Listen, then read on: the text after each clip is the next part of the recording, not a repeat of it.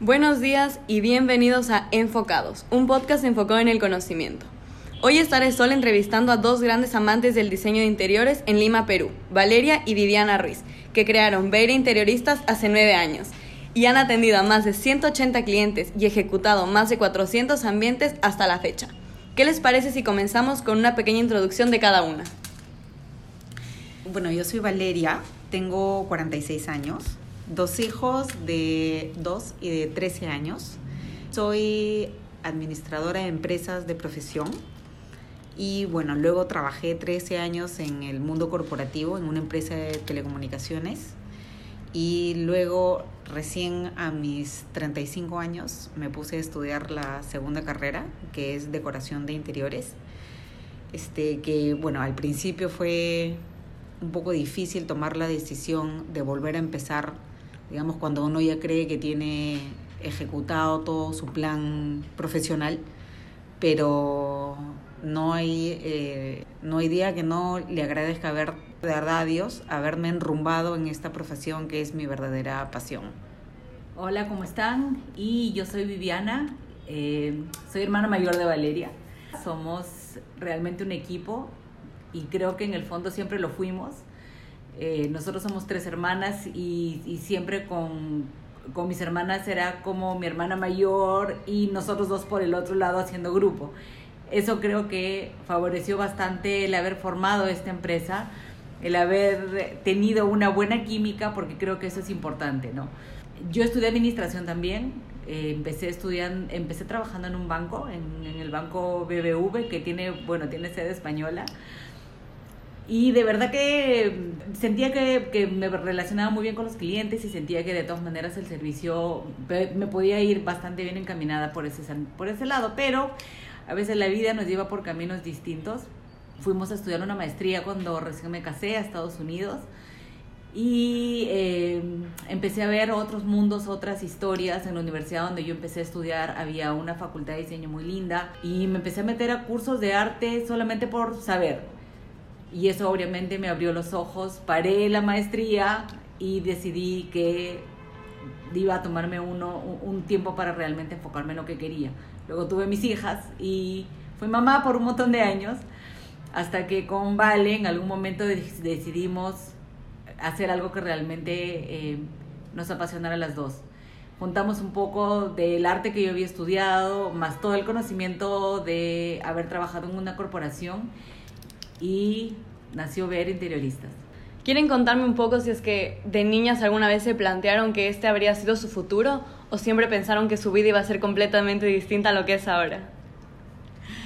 Creo que de niñas nunca nos imaginábamos que íbamos a, a terminar trabajando juntas, pero la verdad es que venimos de una familia muy unida y como Vivi lo mencionó, eh, las tres hemos sido muy cercanas siempre y y Vivi y yo, bueno, de hecho las tres, ¿no? Pero de repente es porque éramos seguidas, teníamos mucha química, este, cada una con sus personalidades, pero creo que finalmente uno termina, termina estando el mayor tiempo de su vida, que es trabajando con alguien en el que se siente bien.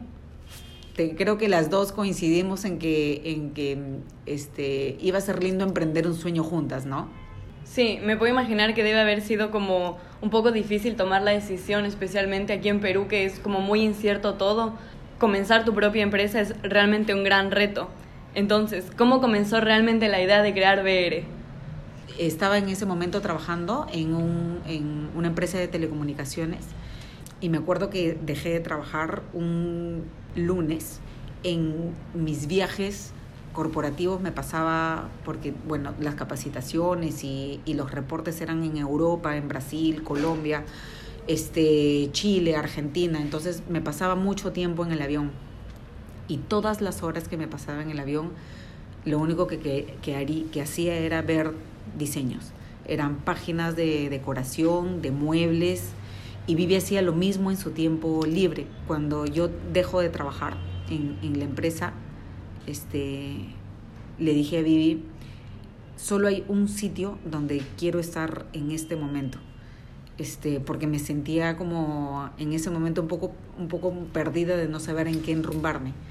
Y creo que Vivi también se sentía así porque también quería hacer algo, había estado trabajando en, otro tipo de, de, empresas, pero nada la terminaba de llenar. Entonces, si la, las dos dijimos, vamos a un, a un sitio donde realmente nos sentimos eh, atrapadas en el, eh, como estuviésemos atrapadas en el tiempo, como que te, te desconectas de todo. Y ese sitio era Casacor que es la feria de... ¿En serio? En serio, que es la feria de, bueno, es, no es una feria, sí, es una feria de exhibición de los mejores decoradores del Perú. En esa época, por supuesto, no sabíamos nada, de, ni de ferias ni nada, pero veíamos en la publicidad en, en, en la tele y, y, le dije a Vivi, yo solo hay un sitio en el donde quiero, en el donde quiero estar. Este, y ella me dijo, yo también, eso es como nos podíamos pasar horas, y de hecho fuimos, nos votaron ese día ya porque fuimos como las últimas en irnos. 10 de la noche, Spirit 10 de la noche. Sí, sí, más o menos así. Y, y, ahí empezó, creo, todo, ¿no? Nos pasamos sí. horas de horas viendo los materiales, este, viendo los diseños. Ahí ni siquiera sabíamos que íbamos a volver a estudiar. Y ahí las dos dijimos, bueno, pero si nos vamos a dedicar a esto, tenemos que volver a, claro, a estudiar. Especialmente porque, o sea, por más de que tengas buen gusto, no. son no que no tiene nada que ver. No, hay, hay, bastante de responsabilidad en este mm. trabajo también, ¿no? Porque la gente al dejarte entrar en sus casas, en sus hogares, te confía también un montón de sus anhelos, de sus inquietudes, de claro. cómo quieren ver su casa. Entonces sí es un trabajo muy serio, que sí creo que definitivamente necesitas a alguien profesional detrás. Hmm. O sea, que el cliente tiene que sentirse confiado de lo que tú estás haciendo, lo haces de manera responsable, de manera... No, profesional es la palabra, ¿no? Claro, porque también es un poco difícil el trato con la gente, ¿no? El entender, digamos, cómo quiere ver reflejado un espacio de su casa, porque es como, o sea, para ti es decorar una sala, pero para la persona dueña de la sala es como... Su este vida. exacto, es como aquí es donde estoy con mis hijos un sábado en la tarde viendo una película. Entonces, tal vez el entender al cada cliente puede también ser un reto. De todas maneras, dentro del, de lo que es la decoración de interiores, atender al mercado residencial requiere un, una alta destreza de psicología, empatía, análisis, este, ¿cómo se llama? Este, de, de los siguientes de pareja. Porque un cliente no solo te deja entrar a su casa, sino te deja entrar a su vida claro. a su rutina, a sus costumbres, a sus defectos, a sus manías, a su fijación, a sus, a veces, por así decirlo, a la obsesión que tienen con algunos materiales, colores, acabados, texturas, y es todo un mundo y cada cliente es un mundo este, por, por conocer. Si bien nosotros, claro, llevamos nuestro estilo, el estilo de Bere, interioristas de nuestro estudio, este, finalmente eh, se impone, y lo más principal, el gusto del cliente, ¿no? Claro. Entonces, este, y ahí es donde se hace un match entre lo que el cliente quiere y lo que nosotros recomendamos. Este, y para que un cliente tenga esté contento, ¿no? Al final de eso. Y cada cliente, o sea, por lo que te pagan es por hacer cada uno de los diseños de los ambientes. Y tú te encargas ya de todo lo demás que es hablar con el proveedor, diseñar el, digamos, los muebles que van a ir en cada sitio, etcétera. Sí. sí. Digamos que hay dos fases, claro, digamos hay dos fases, de, dos fases dentro de la decoración. La primera es el diseño del ambiente, en los cuales, como bien lo dices, para no entrar en la subjetividad, se hace un 3D. Hmm. Entonces ahí no es que, no es que, ah, pero yo quería de otro color, no, en el 3D se plasma previa conversación a profundidad con el cliente sobre el estilo, los pies forzados, el arte y etcétera de requerimientos sí. iniciales, luego se plasma en un 3D, en un 3D y luego viene la segunda fase que es la ejecución del diseño. Nuestro trabajo mm. es ejecutar el diseño lo más parecido posible claro. al 3D que sea que sea que sea Me imagino que igual no siempre se cumplirá al 100%, o sea, tú harás un diseño inicial y luego puedes hacer cambios sobre la marcha o ya es como lo que hacemos cuando cerramos el diseño es lo que va a misa? Tratamos de que, de que con el cliente se cierre el diseño, porque mm. luego eso es, digamos, tu guía este, en la ejecución. Porque si Ah. entramos en el mundo de la subjetividad, entonces no terminamos de ejecutar nunca. Sigue con el mismo cliente hace 10 años. Sí. Además es muy divertido porque en, digamos, en el, en el hogar este, y en nuestros clientes siempre está el esposo y el esposa. Y entre ellos tampoco saben muchas cosas claro, pues. de lo que les gusta. Entonces empiezan a mirarse, ay, no sabía que te gustaba el rojo, pero yo no sabía que, te, o que odiabas el negro. Hmm. Nunca me habías dicho que odiabas este mueble. Ahí está es la terapia de pareja. Está la terapia de pareja. A veces nos tenemos que ir, les decimos, por favor, Sí. pónganse ustedes de acuerdo y luego nos Recapacitan comentan. y nos cuentas Sí. tú. Y nos comentan, pero además tienes que como que please both of them, ¿no? O sea, Claro. tienes que hacer que los dos estén Como- contentos. Claro. Bueno, a es- veces no llegan a estar contentos y se dividen los ambientes, pero bueno. Bueno, ya bueno, tú escoges la sala y yo la cocina. Exacto, exacto, sí. Bueno, también está bien. ¿Cuál es su parte favorita a la hora de hacer su trabajo? Bueno, para mí el diseño, ¿no? La- yo creo que el arrancar un nuevo diseño el- es lo más este, enriquecedor.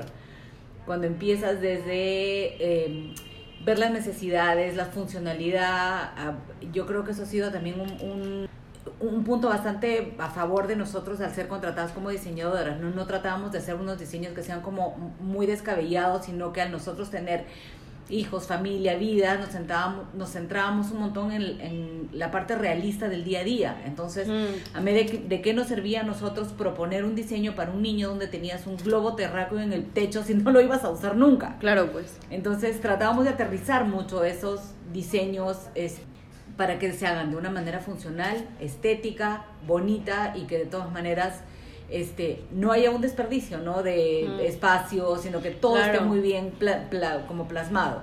Claro, y eso tampoco es tan fácil porque hay muchos espacios es como las distribuciones no siempre son proporcionales o correctas. Entonces, el tener que hacerse el tener que hacerse como o adaptarse a cómo es un espacio también debe ser complicado. Eh, la verdad es que para nosotros, de verdad, eso ya no es muy complicado porque es, ese es donde, digamos, la primera parte del diseño son la planta, las, digamos, las plantas de distribución, ¿no? Sí. O sea, ahí es donde tienes que distribuir de manera más eficiente este, Mm. y tienes que decirle que sí en todo al cliente. Claro. O sea, en un espacio muy chico, sobre todo nos pasa cuando diseñamos dormitorios de niños y de Mm. niñas, el niño quiere, el niño quiere eh, Pony, rampa, castillo, escritorio, así. pony, castillo, espacio para jugar, para el play, para el... es- Y nosotros tenemos que hacer al menos este... eh, Ser manera- realistas, ¿no? ser realistas, pero tratamos de plasmar todo lo que, lo que nos piden. Porque además este, hay una ilusión de por medio del niño, ¿no? Y con Claro. eso no puedes jugar. No, no, eso es verdad, eso es verdad. Y al no ser ninguna de las dos arquitectas, ¿creen que eso ha sido como una fuente de algún problema grande o han sabido sobrellevarlo y adaptarse al no tener como esa base de conocimientos? Digamos que el... no somos arquitectas, pero estudiamos decoración de interiores Hmm. y siempre nos hemos apoyado en tener este Dentro del equipo. dentro del equipo, o sea, nuestro equipo de arquitectas no son diseñadoras, sino son arquitectas de interiores. Mm. Y además nos apoyamos en excelentes proveedores.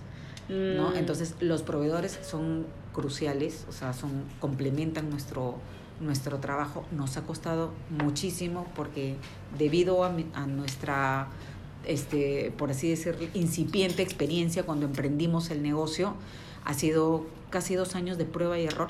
Con los proveedores. Claro. ¿Cómo consiguieron a su primer proveedor? Este, de verdad, con entre familiares y amigos y en recomiéndome primero un buen carpintero. Entonces nosotros para llegar, este, digamos, estos años después a los proveedores que tenemos es que hemos depurado por lo menos 10 de cada una de sus espe- especialidades.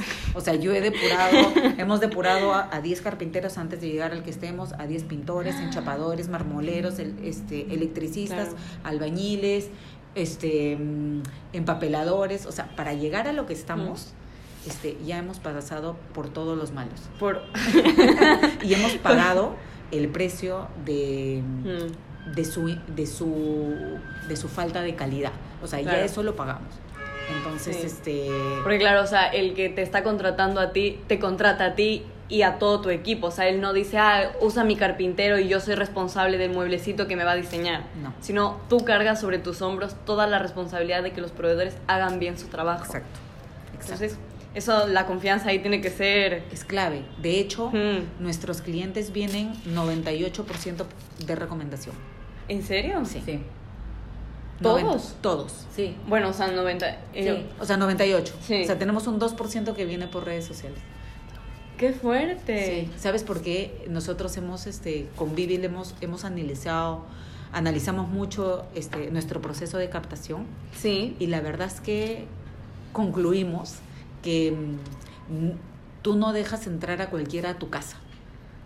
O sea, esto no es la muelita que te están curando o el pelo que normal tiene, o sea, Eso, no. O sea, claro. O sea, Claro. te metes en su vida. Cuando haces un diseño en una, en una casa, en un hogar, te tienen que contar muchas intimidades de su casa. O sea, eh, si es un dormitorio, es hasta dónde guardas tus cosas. Es, es algo muy íntimo. Tú Mm. tienes que sentir esa conexión con la persona que estás dejando entrar en tu vida. Claro, ahí juega un papel muy grande la empatía y el aprender como a leer al cliente de una Por forma u otra. Sí. Es más, tenemos algunos clientes que a veces simplemente porque estamos como con bastantes proyectos a la vez, gracias a Dios, este, más o menos que nos repartimos. Entonces en algún momento es, no, no te preocupes, yo estoy acá, pero va Vale, mi socia, y muchas veces el cliente te dice, no, no, no, ven tú. ¿En serio? Te Sí. espero, te Te espero. espero. Sí. Porque me vas a mandar a Vale. Entonces, entre las dos siempre decimos, es lo mismo. Es lo mismo. Claro, Tenemos o sea. los mismos De hecho, este, solo en proyectos grandes trabajamos juntas y nos dividimos los ambientes, Mm. pero en, el, en, el- en la mayoría de, los, de, las, de, de, de nuestros proyectos nos dividimos completamente. O sea, Vivi tiene Claro. sus clientes y yo tengo mis clientes. Ah, o sea, llegan separado. igual al mismo, o sea, en el diseño igual trabajamos las dos, o sea, no, Mm, no, sí. no, no queremos que tengan la idea de que somos como dos estudios diferentes, es el mismo estudio, pero es un poco optimización del tiempo, entonces Claro. eh, a Vale le salen mucho mejor terrazas o salas, a mí me salen mucho mejor espacios de niños o... Mm. Entonces, Bueno, y hablando así un poco de los proyectos que han tenido, ¿cuál ha sido el proyecto más grande que han diseñado? Han sido varios porque eh, últimamente diseñamos este, una casa completa o un departamento completo y en alguna oportunidad hemos diseñado las oficinas de una, eh, de una maderera que Mm. fueron tres pisos de, digamos, entre oficina, comedor, este, zonas de, de, de- de descanso, etcétera. Entonces, dentro de una casa este, o de un departamento, que son ya proyectos completos, diseñamos Claro. todos los ambientes, ¿no? Mm. Entrada, sala, comedor, cocinas, terrazas, dormitorios, eh, baños, zonas Todo. de servicio, todo, todo. ¿Qué es lo más difícil en ese tipo de proyectos? hmm, Difícil. eh, difícil es hacerlo en el tiempo en el que el cliente a veces sueña con que lo estén. ¿no? En dos días quiero mi cuarto listo. Sí. Claro, Sí. no, aparte todo el mundo quiere terminarlo como para Navidad o para el cumpleaños, entonces esos deadlines sí son un poco... O sea, poner, poner a veces deadlines eh, ambiciosos que nosotros tratamos de cumplir, pero bueno, no podemos sacrificar nunca ni la calidad pues de los de los muebles que estamos entregando, ni etcétera. Mm. Pero a veces lo que es difícil a veces es que dentro, si bien hemos em, rescatado, yo creo que excelentes proveedores, igual sigue habiendo cierta informalidad en Claro. la naturaleza de la mano de obra que trabaja en el sector de, de, de diseño, ¿no? Claro. Entonces, lidiar a veces con esa informalidad, por decirte, ¿no? Yo sé que mi carpintero es súper bueno, es bueno, este, mm, eh, siempre responde, tiene diseños buenos, los materiales son buenos, pero a veces, pues, no sé, pues, quedo con el cliente a las 10 de la mañana y al 5 para las 10 y me dice que no va a ir. Y es como... mm, O tienes un Claro. pintor súper bueno, pero ese día se le complicó. Entonces, este, esta no es una, digamos, no, no son empresas en las cuales tienes a todos en una planilla controlando la entrada y la salida. Todo se subcontrata por proyecto. Entonces, Claro. tienes alrededor en, un, en una obra, este, tienes más de 10 10 proveedores, contratistas, 10 claro. contratistas. Un. Sí. Claro, entonces Un lidiar... grupo de WhatsApp con todos. Sí. Ay, también, también lo hacemos al inicio de, de las obras, pero en el interín existen sendos vicios ocultos que son imperfecciones o problemas que se van presentando en la ejecución de los proyectos Mm. y que claro, y eso lo tienes que lidiar como, como con cuatro proveedores que a veces entre ellos recién se van conociendo o no eh, mm, es como un poco la mediación de entre, entre todos entre todos ellos no igual todos saben y tienen la filosofía de nuestro estudio que eh, nuestro fin es que el cliente se quede contento. El cliente contento cliente que te recomienda. Cliente que te recomienda hay trabajo para, todos. Claro. Lo tienen, lo tienen así de claro. Entonces, si tenemos que regresar 20 veces a medir, a arreglar, a lo que sea, por más de que no haya estado dentro, digamos, de su contratación inicial, saben que tienen que hacer esto, porque el cliente cuando termina te dice qué linda mi casa, no te dice, ay, qué bien trabajó este y este, no, no, claro. te dice qué bien, te voy a recomendar, te recomiendan a, todos, a todos. Claro, a sus amigos. claro, es muy boca oído. O sea, eso de la mejor promoción es siempre boca oído, y en este caso se cumple 100%. 100%. 100%. Sí, ya que hemos tocado un poco el área de los problemas, ¿cuál creen que es el problema más duro al que se han tenido que enfrentar? Puede ser personal o del trabajo de cada una. Yo creo que la pandemia fue un momento bien crítico porque realmente nos, nos quedamos todos como en un stand-by que duró demasiados meses en nuestro país. En el Perú la, la cuarentena duró creo que más de cuatro meses o cinco meses completamente inmovilizados. Entonces, sí, sí hubo unos momentos un poco difíciles para nosotros lamentablemente los proveedores pues son, son empresas que viven proyecto a proyecto, día a día, y al haberse cortado eso, realmente veíamos este un, tema sí, personal, ¿no? De, los chicos. Claro, en La, pandemia fue, fue difícil, uno, porque no, o sea, todos los proyectos se pusieron en stand-by y finalmente nosotros podíamos, por decirte, aguantar estos meses de inmovilización, pero sabíamos que todo nuestro equipo no. Y luego cuando empezamos cuando retomamos los proyectos y el cliente quería que remodelemos sus ambientes, pero se morían de miedo de contagiarse del COVID. Claro. Pero no podíamos, yo no puedo, digamos, remodelar un ambiente si no meto a la gente. Y tampoco podríamos hacer pruebas todos los días de COVID. Mm. Porque además hay un retraso entre los días que te, que te, que claro, te tenías. Sí, pues. Y además eh, el Perú, pues, este, digamos, toda la parte de salud se manejó pésimo por el gobierno. Entonces no había atención en clínicas.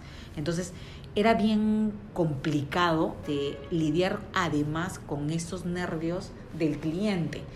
Pero sí quería que lo hagas. Pero no quería que veas su pero, casa. Pero querían que vayamos, claro, más o menos como astronautas que lo hacíamos. Pero a veces igual, o sea, tenían que sacarse la máscara para comer. ¿No? es como tipo tomar agüita. tienen que tomar agua. O entonces, y sí, este, sí tuvimos algunos casos de clientes que se pusieron como nerviosos, pero querían, o sea, querían que acabemos el proyecto, pero pero no querían que metamos a mucha gente. Entonces, como que, ¿cómo lo hago? Pero entonces lidiar con, con eso este, fue, fue al principio de la pandemia, este, digamos, al principio cuando, cuando regresamos, a, se regresamos a trabajar, fue, fue, bien, fue bien difícil acoplarnos a, a eso, ¿no? Y, el home, y el home office también fue difícil al principio. Y creo que nunca nos llegamos a acomodar. Por eso regresamos a nuestras oficinas. Claro, es verdad, porque luego se fueron, estuvieron un tiempo sin, sin oficina, pues. Casi un año y medio haciendo home office con el equipo. Claro. Pero luego sí creemos que eh, en una oficina uno comparte experiencia, este, conocimientos, hay presión de equipo, este y hay una energía diferente. Y esto es un rubro en el que todo el mundo aporta. Claro. O sea, aportan todos. O sea, aportan las, las arquitectas, aporta alguien que venga que nos esté ayudando en redes, aporta el fotógrafo que toma las fotos del ambiente. Aportan los proveedores. Los proveedores, o sea, sí. Digamos, hay una parte creativa que hacerla por Zoom era bien eh, eh, eh, fría, ¿no? Era bien fría, o sea, no, no salían los diseños. Claro. No, no, no, no salían bonitos, los teníamos que volver a hacer porque si a nosotros no nos gusta, no le mandamos al cliente. O sea, tiene que gustarnos a nosotros primero, ¿no? Claro. Entonces, sí, esa parte fue, fue complicada. Y, mm. no nos, como te digo, y no nos llegamos a acostumbrar. Y regresamos a la oficina, al estudio, sí. Sí, eso también es como una forma de ser no solo resolutivo, sino de aprender que tu espacio de trabajo no siempre tiene que ser, o no tiene por qué ser el mismo sitio en el que trabajes, por más de que la empresa sea tuya. O sea, Correcto el tener como decir, bueno, es mi empresa, pero voy a trabajar desde mi casa, no siempre es la respuesta correcta. No. Porque decías, claro, los ambientes de creatividad, donde hablas con la gente, te reúnes, por más de que sea un equipo de cinco personas, no es igual que estar en una pantalla. Quisiera, un poco para cerrar, que me contasen una anécdota de su trabajo. Yo creo que la primera que se me ocurre ahorita, y de verdad fue muy graciosa, fue un primer cliente que recomendado por una bueno, por una amiga, y fuimos muy ingenuas, entonces fuimos las dos y las dos pues nos agachábamos a medir y al ambiente y todo, y en alguna de esas, no me acuerdo si a mi mamá se nos rompe la, la wincha o la medidora, se rompió y era una wincha enorme de 5 metros y no había cómo enrollarla, entonces la tratamos de hacer una bola para meterla a la cartera, pero tampoco podíamos seguir midiendo porque la wincha se había roto. muy gracioso. Disimulando la situación, así. Exacto. Tú sé profesional.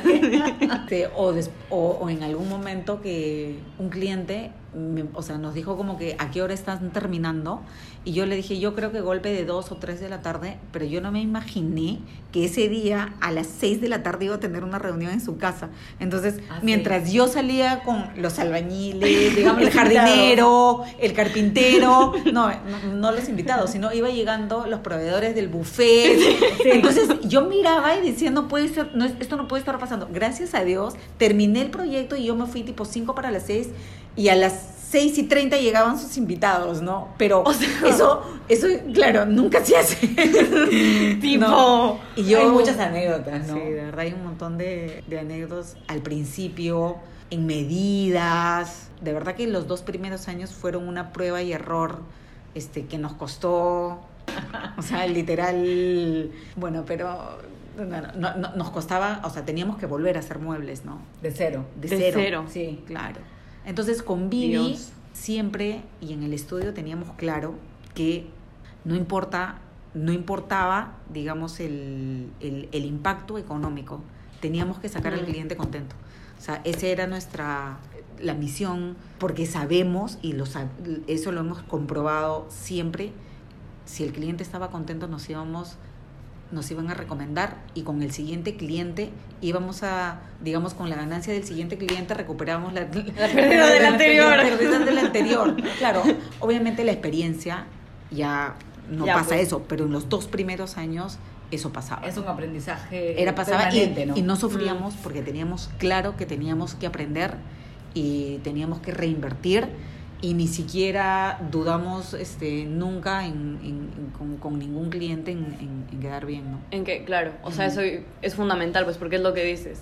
En vez de happy life, happy wife, happy life, cliente feliz, cliente feliz, bolsillo feliz también. exactamente. Y sobre todo a largo plazo, ¿no? Claro. Tienes que tener tienes que tener claro a largo plazo que quieres ser un profesional al cual recomienden para hacer un trabajo de decoración. Entonces, nunca hemos dudado. O sea, cuando, cuando tienes las cosas claras y, el camino claro, las decisiones se vuelven, mm. se vuelven rápidas, ¿no? ¿Cómo se ven de aquí en, no sé, 5 o 10 años? Bueno, a largo plazo. lo que nos ha dado con, con, con Vivi, lo que aprendimos en esta pandemia, es que atendimos a clientes en, en Estados Unidos y en Italia. Tuvimos clientes que se fueron a vivir. Bueno, y los últimos a, Costa Rica también, ¿no? Eh, ya, claro, a Costa Rica, a, bueno, en Miami, en el estado de Florida y, en Italia. y en Italia. Estos clientes querían que les diseñemos los sitios a donde estaban yendo a vivir y al principio nos parecía súper difícil, claro. sobre todo en Europa por la diferencia de horas, pero al final lo logramos hacer y le diseñamos todo y con videollamadas, con Zooms, ah. con full fotos, o sea, hacíamos videollamadas. Claro, de verdad que era complicado entender italiano porque me decía, te paso mi proveedor. Y decía, Dios mío, pero yo no hablo italiano.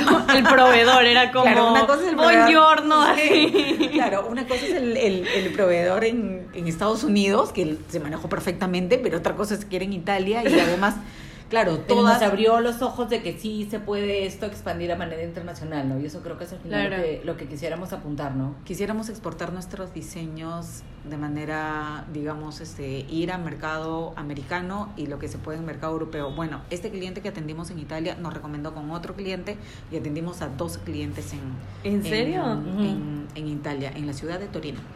¡Qué fuerte! Entonces, con Vivi decimos, mira, lo que nunca habíamos pensado en ir más allá. Este, además tenemos uno de nuestros clientes que acá le hemos decorado una casa de campo, su casa, o sea, la residencial y una oficina y bueno, estaba, se dedicó a hacer inversiones en la construcción de casas en, en Miami, en la zona de Brickell, Hmm. y mm, estamos diseñando las casas allá. ¿En serio? Para Miami. Entonces, también hemos baja- viajado para empaparnos de todo lo que son, bueno, un- no solo el tema de los materiales, que allá la variedad es inmensa, también, pero ¿no? también para Claro. ver cómo, cómo se manejan los proveedores a... Sí, allá porque no es lo mismo estar acá, de tener sus proveedores de, o sea, estás en. Perú en tu vida de siempre, a, claro, te vas a Estados Unidos, eso es completamente distinto y también cómo se manejan los proveedores, quién va a ser el tal, dónde voy a comprar las alfombras, todo es completamente distinto y es como explorar un nuevo mundo. Sí, pero lo que, pens- lo que nunca nos, nos, nos pensábamos que iba a pasar, bueno, pasó y lo hicimos y, Claro. y funcionó, ¿no? Es lo importante. Sí, entonces en cinco años la verdad es que eso es lo que quisiéramos, exportar, exportar nuestros diseños por lo menos a mercado, a, a mercado este, americano. Sí, bueno, el buen gusto es buen gusto en cualquier sitio, eso sí, por sentado. Y ya para terminar, ¿qué consejo le darían a alguien que quiere emprender ahora mismo? Bueno, en general, yo justo conversaba la otra vez con, con alguien que ya estaba terminando su, su carrera y algo que yo sí recomiendo es que intentes hacer tus prácticas o tus primeros trabajos en un sector que te apasione. O sea, porque Hmm. al final te queda el, las horas que le dedicas a tu trabajo son un montón. Y si estás en un rubro en el que te gusta, en un sector en el que te apasiona, no se siente pesado, ¿no? Mm. Como en todo, o sea, le- o sea, la decoración no es solo cuando llegas y pones los cojincitos que le van. O Claro. sea, hay todo un trabajo atrás y eso ya es como la, cereri- la cerecita del, la cerecita del, Del pastel. del, del pastel. Pero que trabajes y que trates de, digamos, de, antes de emprender, de trabajar en una empresa relacionada al sector que te gusta. Y si Claro. no sabes lo que te gusta, empieza por lo que no te gusta. O sea, Claro. empieza a descartar todo lo, Lo que, que tú no te gusta. quisieras, no te ves. Hay que hacer un, un, un sinceramiento con uno. Yo sí creo que un sinceramiento con uno y, y tener eso de ahí, por lo menos este, claro. Y que tengas una, una, una visión clara. Para mí eso es importantísimo porque tienes, cuando tienes un, un rumbo, digamos, Mm. todo lo demás, cuando tú, tú encuentras el, el camino, todo lo demás se va a ir Fluye. va a ir fluyendo y se va a ir ordenando hacia lo que tú hacia lo que tú crees y si es que pasaste como nosotros la, por- la digamos la vida nos llevó por, por, por unos mundos en Vivi en banca y a mí en tecnología este Mm. y nos pusimos a hacer esto a los 35 años este nunca es tarde Nunca es tarde. Mm. o sea, nunca es tarde para hacer lo que te gusta. Porque es, es un... La palabra no es sacrificio, o sea, esto es tiempo... Esto es el tiempo que, digamos, que no vas a hacer ni deporte, ni vacaciones, digamos, eternas, y cuando seas este padre sin, sin, sin tus hijos, así que make it count. O sea, haz que valga la pena y disfrútalo, y disfrútalo de verdad. Mm. Yo creo que de todas maneras, para cerrar con, con la idea del emprendedor, las personas que piensan que trabajar para uno mismo es poder manejar tus tiempos y tener como que algo no tan estructurado como un horario de 8 a 5, yo creo que, o sea, si tú estás pensando en eso, no eres un emprendedor. El emprendedor Ya. no cuenta las horas. Nunca. O sea, yo y Vale podemos hacer una llamada de trabajo a las 10 de la noche y, y- y no lo consideramos un trabajo, es parte de nuestra vida.